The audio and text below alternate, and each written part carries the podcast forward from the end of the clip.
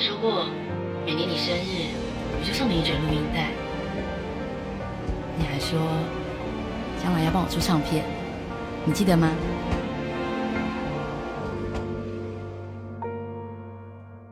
？Hello，大家好，我是主播春涛。这期干货影评短节目聊两句。二零二四年一月五日在大陆公映，由黄朝亮执导，郑仁硕、胡宇威、黄静怡、林雨熙、杨贵媚等主演的台湾电影《邯郸》。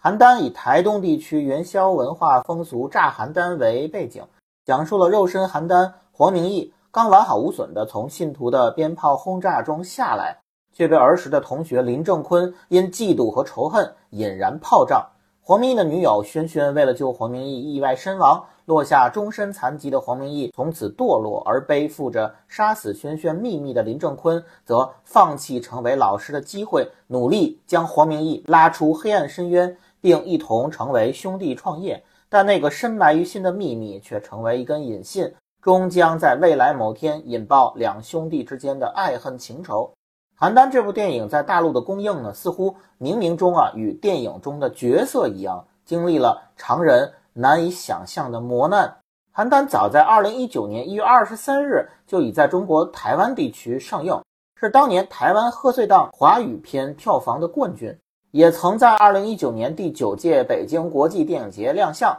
本要在当年就在大陆公映，甚至都已经开始宣发。但因种种原因，这个公映呢，整整就迟到了五年。加之导演黄朝亮在拍摄《邯郸》之前，就对炸邯郸民俗进行了超过五年左右的研究，甚至还拍了相关的纪录片，前后加起来整整十余年。而对于一个创作者而言，一生又能有几个十年？提起导演黄朝亮，相信不如拍《大佛普拉斯》的黄信尧。拍《阳光普照》的钟孟宏在大陆影迷圈这么出名，因为黄朝亮早些年是拍类似诸葛亮主演的《大伟卢曼》《大调歌》这类本土味儿较浓的台湾喜剧电影居多。近年来呢，也是拍《夏天协奏曲》给十九岁的自己这类小清新爱情电影为主。邯郸这部将传统民俗与严肃社会议题结合的电影呢，在气质上与黄朝亮导演之前的电影有非常大的差异。打一个不恰当的比方啊，就好像是美国导演托德·菲利普斯之前一直拍《布拉特》啊、《宿醉》啊、《军火贩》这种偏喜剧向的类型片，但是也能华丽转身转型拍小丑这类貌似是超英题材，本质上却是纯粹的不能再纯粹的艺术电影。这似乎啊能代表导演内心还是有没泯灭的一种艺术诉求。客观来讲，邯郸对于艺术性的追求呢，并不像小丑。那样纯粹，作为台湾本土投资规模中等偏上的电影，黄朝亮还是有意识的兼顾了类型片的通俗叙事，发挥了台湾通俗剧的传统异能，黑帮、言情、苦情等元素融合的非常自然，整体完成度很高，观感流畅。民俗中啊，肉身接炮仗这一幕啊，不但猎奇性非常强，还将救赎的主题进行了较好的视觉化。提供给了我们一种啊，有别于《百鸟朝凤》那种传统民俗电影的新民俗电影融合的范本。被炸的伤疤与纹身的融合啊，是一处很妙的视觉意象。而轩轩死亡现场的佛纹，结尾处炮仗幻化成的莲花呢，又让救赎本身更具备了一种虔诚的宗教色彩。更值得一提的是啊，类似侯孝贤导演将个人经历带入童年往事一样。邯郸中同样姓黄的男主角，似乎啊是导演黄朝亮自身经历的某一种投射，因此观众还是能够体察到片中某一些情感的真挚程度。我认为邯郸中啊饰演黄明义的郑仁硕是整部电影最大的看点，他贡献了非常出色的表演，是近年来台湾演员中不容小觑的一位。在台北电影节和 FIRST 青年影展都有表演奖的斩获，网剧《摩天大楼》和电影。同学麦纳斯中，他也有精彩的出演，而饰演林正坤的胡宇威呢，内心戏更为复杂内敛。客观来讲，我觉得他前半部分暗恋和嫉妒的状态表现得略显过火，不过后期啊，复杂情绪的拿捏还算比较到位。黄朝亮的调教呢，很好的挖掘出了胡宇威阳光大男孩身上不易察觉的那种阴郁气质。这个选角很像《阳光普照》中钟孟宏对于许光汉光之暗面的挖掘，这无疑是演员本人的幸运。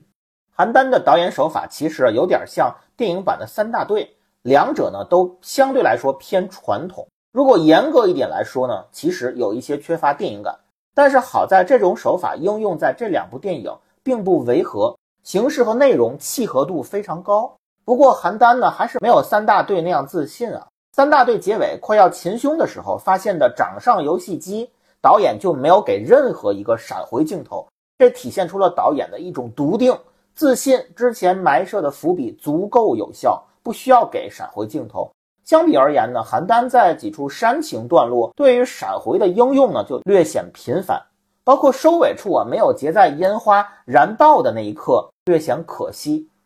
视觉层面呢，邯郸对于肉身被炸者的眼神描绘还是过于坚定了，没有那种被炸后啊微妙的生理反应，因此那种越绚烂处越残酷的痛感体验。其实还是没有进一步的打透所有观众。在上世纪八十年代、九十年代，一提起台湾电影呢，除了侯孝贤、杨德昌这两个闪亮的名字外，其实还有一个容易被忽略的名字，就是拍《旋风小子》《新乌龙院》的朱延平。他一个人扛起了台湾电影票房，但是饱受评论界的质疑。在如今的二零二四年，在一个金马奖已经离我们日渐远去的年代。我们能通过艺术电影资源的下载记住钟孟宏、黄信尧这些导演，但是也不要忘记去电影院支持难能可贵的台湾本土电影以及黄朝亮这个略显陌生的名字。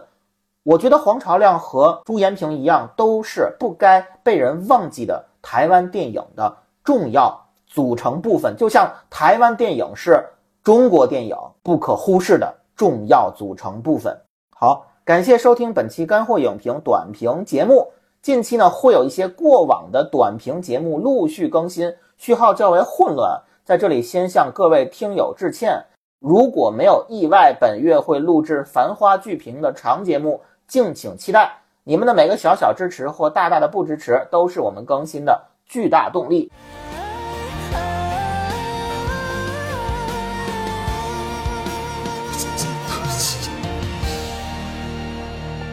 你知道台北有多远吗？要搭七个多小时的火车，我才能见到你。